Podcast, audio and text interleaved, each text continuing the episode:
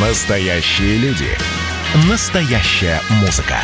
Настоящие новости. Радио «Комсомольская правда».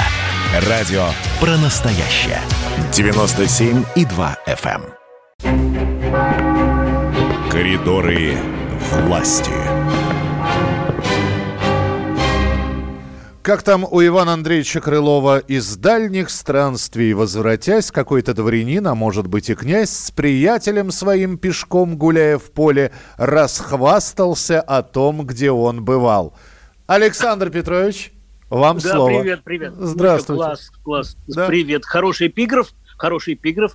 Миш, я так думаю, что, наверное, ну, не только ты не слышал, как я общался с Владимиром Путиным по итогам переговоров, но и наши, наверное, некоторые э, радиослушатели. Ну, как-то, давай как-то, вот- как-то вот это вот э, э, про- обидно слышать. Конечно, я знаю. Я даже знаю, какой вы слышишь? вопрос задавали ему.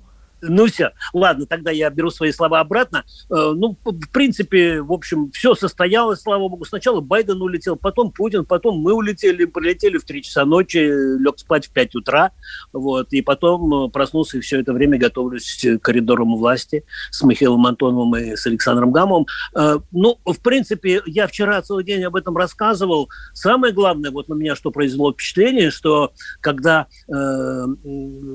ну, сначала Байден, сначала Путин приехал, потом Байден, э, и того и другого встречал э, президент Швейцарии, и потом они все втроем вышли на крыльцо, и потом президент Швейцарии так аккуратно удалился, и э, президент России и президент США сомкнули ряды, пожали друг другу руки, и, в общем, даже где-то улыбнулись. Вот на меня вот это, конечно, произвело впечатление. Конечно, много еще проблем, вот. А, а сейчас я просто...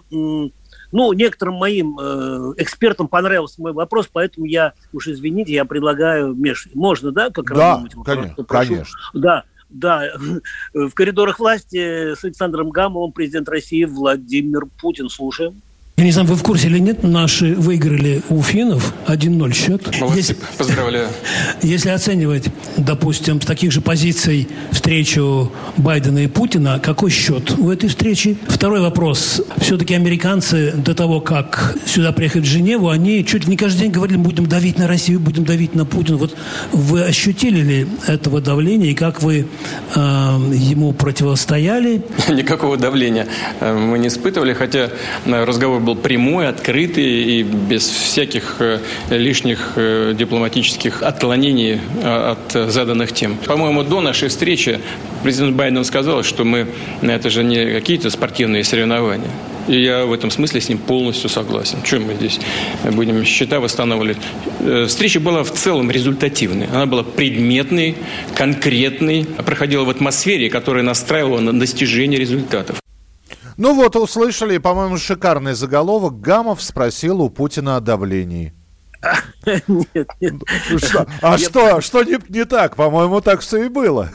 Ну, не знаю. Вот. Ну, там какие-то нюансы ушли, потому что мы сокращали, и вот скоро появится вот буквально полная стенограмма моего разговора. Там были какие-то нюансы, когда я сказал, ну, президенту, что это главный вопрос. Россия ждет, вот, э, ну, давили на нашего президента или, или не давили. И он там кое-какие уточняющие мне задавал. Ну, м, да, хотел бы отметить, э, сначала у нас была абсолютно неорганизованная пресс-конференция в том плане, что никто никому ничего заранее не говорил. И так получилось, что я оказался ну, немножко за рамками, и пресс-секретарь уже заканчивал, и президент увидел меня в первом ряду, и я тянул руку, он сказал, пожалуйста. И вот, собственно, состоялся такой, можно сказать, случайный где-то вот такой разговор, а может быть, не случайный. Ну, по крайней мере, я вот с, с, с- с- экспертами общался, им понравился мой вопрос. И э, А, кстати, предлагаю- Александр Петрович, э, да. извините, что спрашиваю, Да. потому что я-то продолжение не знаю, когда Путин посмотрел на, на нашего коллегу э, из соседнего издания Алексея Колесникова и говорит, «Ле- а, Алексей, уступить э, девушке, она зажгет. Э, девушка зажгла или э, так себе? Ну да, там, в общем, значит, Андрей Колесников, его правильно зовут. А, Андрей, да. А, Там сидела э, девушка, она рядом со мной, тоже в первом ряду. Она из э, американского журнала. И, в принципе, вот, кстати, да, интересная э, деталь. У Байдена, вот нас к Байдену никого не взяли, не пустили. А Вообще, а, я, а вы пробовали? Вот я хотел спросить, неужели Гамов не мог попасть на Нет, к, к Байдену? Байдену? Да. да не, я к Байдену я и, и не хотел. Если бы захотел, попробовал бы, может быть, получилось бы. Но там вообще давка была такая, в общем, э, какая-то. Вот. Очень много американцев прилетело с президентом американским, э, и как-то вот, ну, они себя не очень хорошо вели. Ну, ладно, главное, что состоялась встреча двух э, лидеров, двух э, великих государств. И сейчас, Миш, давай мы сейчас послушаем, как э, вот когда я туда отправлялся, позвонил Никонову Вячеславу, Алексеевичу и спросил, что, как будет, он мне сказал, э, у Путина провальных саммитов не бывает, мы это печатали, публиковали. И он был кстати, с тобой в эфире, по-моему.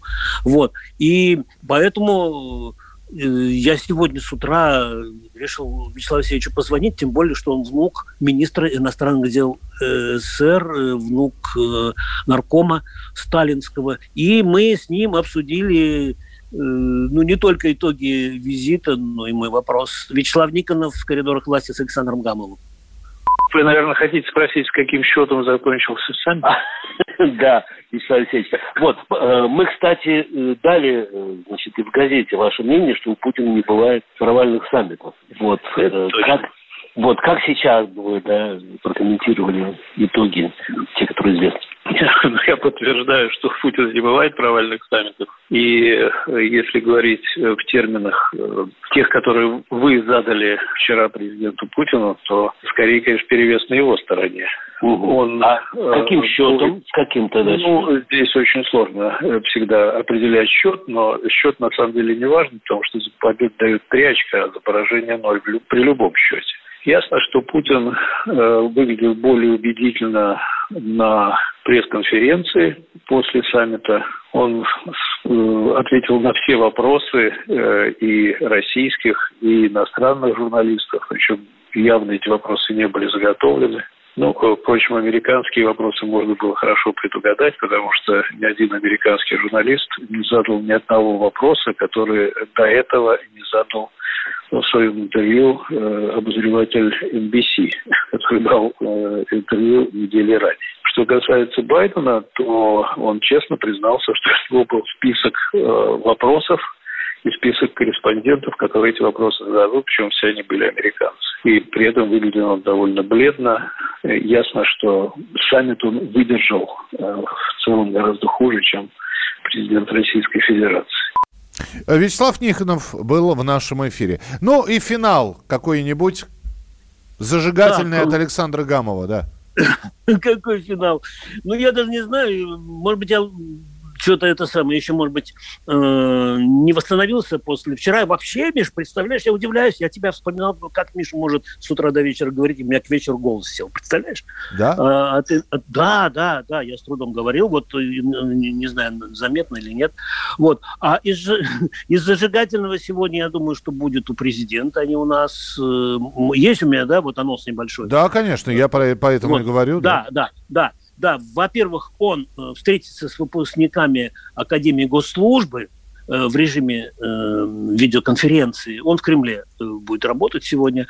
И вот для, нас с тобой, наверное, интересная встреча будет в удаленном режиме тоже с Михаилом Дегтяревым, временно исполняющим обязанности главы Хабаровского края. Это как бы наш подшефный герой.